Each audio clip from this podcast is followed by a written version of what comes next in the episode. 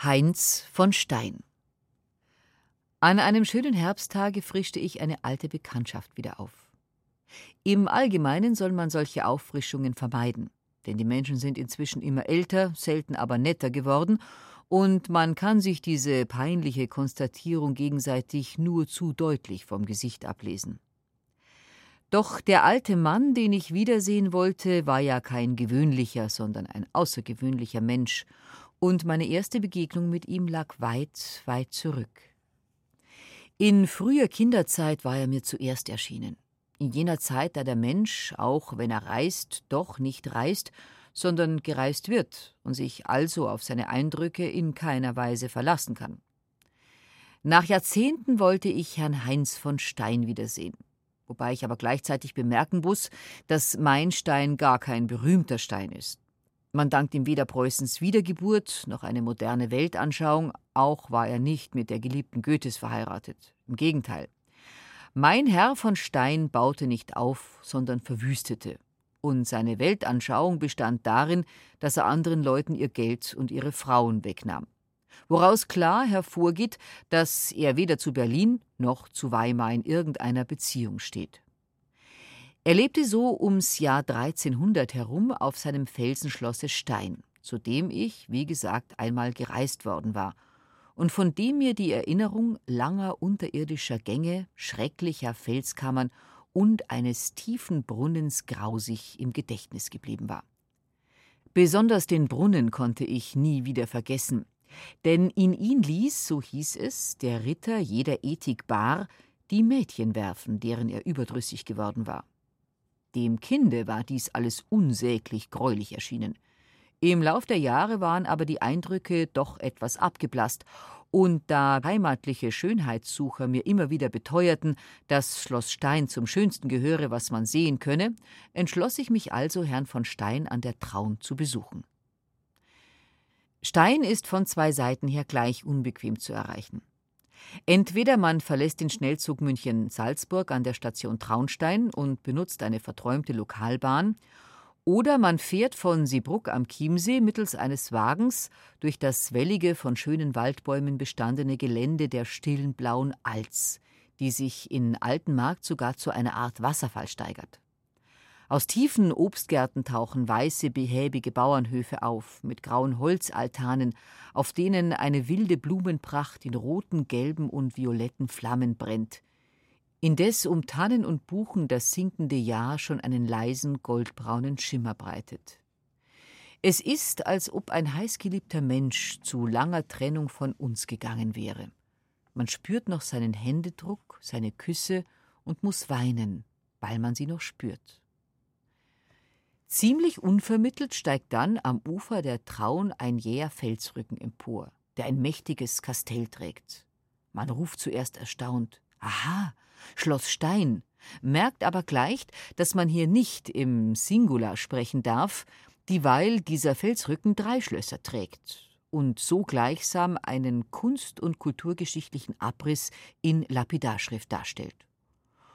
Hoch droben von Buchen und Lindengrün umwoben stehen Mauern und Türme, die noch der Römerzeit gehören.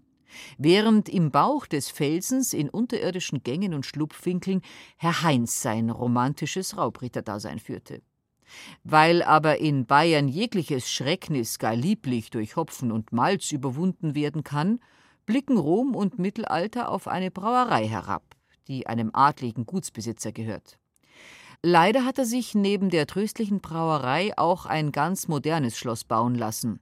Ein Schloss mit rosenfarbenen Mauern, schneeweißen, verschnörkelten Säulenkapitellen, bei dessen Anblick einem eine Erinnerung an lang verklungene Zeiten aufsteigt, an Erdbeercreme mit aufgespritzten Schlagrahm. Während ich auf den Kastellan wartete, der mir das alte Schloss zeigen sollte, erstand ich ein kleines zum Verkauf ausliegendes Heftchen. Heinz von Stein der Wilde genannt, als Mädchenräuber und kühner Raubritter nach dem Leben geschildert. Ich habe für Bücher mit verlockenden Titeln schon viel mehr bezahlt als für dies kleine Heftchen, aber keines hat mir mehr Spaß gemacht und mich dem Helden, den es schildern wollte, näher gebracht, als dies kleine, mit Heinzens Bildnis geschmückte Büchlein. Wie anschaulich und markig malt der unbekannte Verfasser schon die äußere Erscheinung seines Ritters. Die Natur hatte seinen wilden und leidenschaftlichen Charakter in seinem Gesicht bezeichnend ausgedrückt, indem sie ihn mit zwei Eberzähnen begabte, die aus dem Unterkiefer herausgewachsen waren und die Oberlippe derart bedeckten, dass sie seiner ohnehin unheimlichen Physiognomie einen unheimlichen Ausdruck verliehen. Sein kolossaler Körperbau passte zu seinem Gesichte, und das struppige, borstige Bart und Haupthaar zeigte nur zu deutlich an, dass er kein Mann des Friedens war. Die dunklen, schwarzen Augen, aus denen ein zügelloses Leben hervorschimmerte, verbunden mit einem fürchterlichen Schnurrbart, der unter seiner Adlernase thronte, gaben seinem Antlitz die größte Ähnlichkeit mit einem blutgierigen Ungeheuer, das jeden zu verderben drohte, der in dessen Nähe kommt. Obwohl ich die Ansicht des Verfassers, den Schnurrbart als Symptom der Blutgier anzusehen, nicht teile, las ich doch mit wohligem Gruseln weiter und hoffte schon auf der nächsten Seite ungeheuerliche Schandtaten von dem Manne zu vernehmen, der noch keinen geschickten Zahnarzt zur Verfügung gehabt hatte, um sich seine Eberzähne, wahrscheinlich waren es nur Überzähne, reißen zu lassen. Es wird allerdings von Plünderung, Erpressung und Mädchenraub berichtet, aber das Ganze scheint sich doch in ziemlich harmlosen Grenzen bewegt zu haben. Mit Schmeicheleien und zärtlichen Reden pflegte sich der Ritter Heinz nicht viel abzugeben. Er umfasste kurz und gut jede der schönen zartgebauten Jungfrauen mit seinem Arm, dessen Kraft auch der stärkste Mann nicht zu widerstehen vermochte, und hier stockt vielleicht dem Leser der Atem, aber ganz umsonst brachte jeder einen herzhaften Kuss bei, worauf er mit seiner ganzen wilden Schar ob ihres fruchtlosen Sträubens und ängstlichen Wesens in ein helles, lang anhaltendes Gelächter ausbrach. Na, wenn in der Burg weiter nichts passierte als ein herzhafter Kuss, dann hatte Herr Heinz seinen schönen schlechten Ruf ganz umsonst bekommen. Doch es kommt noch anders. Der kussfreudige Ritter hatte auf dem Meierhof von Trostberg ein unsäglich schönes Mädchen gesehen, das nicht auf den üblichen Sammelnamen Maria oder Anna hörte, sondern höchst zeitgemäß Waltraud hieß. Natürlich raubte er sie, schleppte sie auf sein Schloss, wo er ihr ein besonderes Gemach zur Wohnung anwies. Auch in diesem Fall scheint er sich zunächst recht comme il faut betragen zu haben, schickte nur seinen Lieblingsdiener Kunst zu ihr, er brachte das Frühstück und meldete den nahenden Besuch seines Gebieters. Ersteres verschmähte sie, ob des zweiten fiel sie in Ohnmacht. Da die junge Dame nicht frühstücken mochte und man mit leerem Magen bekanntlich recht unangenehm ist, so machte sie, als sie aus ihrer Ohnmacht erwachte, die wahrscheinlich mit dem leeren Magen im Zusammenhang stand, dem Ritter einen furchtbaren Trara bei dem Heinz aber seltsamerweise gar nicht grob wurde, sondern Axiome prägte, als wäre er ein moderner Überdichter. So antwortete er der Waltraud auf ihre lamoyanten Auslassungen über die Gesetze der Ehre und des Vaterlandes. Ich kenne diese Gesetze des Wahnsinns, von albernen Greisen entworfen und von Kahlköpfen gepredigt, die Schnee in den Adern und Eis in den Lenden haben, Halbmenschen und Zwerge des Menschengeschlechts. Außer solchen und ähnlichen Redensarten fällt ihm aber auch gar nichts ein, nicht einmal das nächstliegende, und darum verlässt er das Gemach der Jungfrau. Ich glaube, diesmal ist sogar der herzhafte Kuss unterblieben. Dagegen vertiefte er sich in ein Gespräch mit Kunz, der offenbar in der Kunst mit Damen umzugehen ebenso unerfahren ist wie sein Gebieter und darum zu der betrüblichen Erkenntnis gelangt ist, mein Herr, jungfräuliche Ziererei ist im Bayernlande wahrer Ernst. Du hast noch keine Gelegenheit gehabt, solche Jungfer in dieser Beziehung kennenzulernen, wie ich sehe. Dies Geziefer ist wild und unbändig, wie ein angeschossener Eber. Sieh diese Narbe hier. Das war eine Wunde, die mir ein so unwirsches Ding in München beigebracht hat, als ich sie meiner Liebe überführen wollte. Ritsch war sie mit einem Messer bei der Hand. Da der rührend unerfahrene Kunz und sein nicht minder unerfahrener Gebieter von der weiblich-bayerischen Standhaftigkeit so felsenfest überzeugt sind, verfallen sie auf den ältesten Trick, der doch schon bei Tristan und Isolde so viel Unheil angerichtet hatte. Sie wollen der spröden Waltraud einen Liebestrank eingeben. Leider weigert sich der Eremit, den sie um dies Hausmittel der Venus angehen, und weil Ritter Heinz allmählich nun doch fuchtig geworden ist, schreit er den Eremiten an: Stirb denn, du alter Heuchler! und stößt ihm einen langen Dolch ins Herz. Und jetzt wird der angeblich verworfene Raubritter ganz sentimentalisch. Schild und Speer hingen verwaist an der Wand. Ohne hineinzublicken, hielt er das alte Heldenbuch voll der schönsten Geschichten und Sagen vor sich aufgeschlagen. Unberührt leuchtete das liebliche Gold des duftenden Rheinweins in dem vor ihm stehenden Humpen. Er hat zwar dem Kunz gegenüber geprahlt, toller Kerl, als wenn du meine Siege nicht wüsstest. Aber da die Waltraud nichts von ihm und der Eremit nichts von dem Liebestrank wissen wollte, fällt ihm noch etwas Törichteres ein als der Liebestrank. Er geht zu einer alten Jugendgeliebten, Eva, und schwärmt ihr von der Waltraud vor. Sie ist heiter wie die Morgensonne und lieblich wie eine Venus. Sie sehen und über alles lieben war das Werk eines Augenblicks. Und er erzählt weiter, dass sie eine schlanke Taille habe und einen schelmischen Trotzkopf, und er fleht die ältliche Eva an, dass sie ihm helfe, die schlank-schelmische Waltraud zu dem bekannten, herzhaften Kuss zu bewegen. Von dem Augenblick an, wo Eva in die Erscheinung trat, verlor der Ritter in meinen Augen jegliches Ansehen. Männer, die eine alte Geliebte nicht anbringen können, dürfen freilich nicht verlangen, dass man sie für Raubritter großen Stils hält. Ich habe darum das Buch schnell und flüchtig zu Ende geblättert und kann deshalb nicht genau berichten, was noch darin steht. Nur so viel weiß ich, dass der Ritter Waltrauds Vater umbringt, während Waltraud Befreiung durch ihren heimlichen Bräutigam, der natürlich Siegfried heißt, erwartet. In diesem Augenblick stürzte Heinz im Nachtkleid zur Kerkertür herein.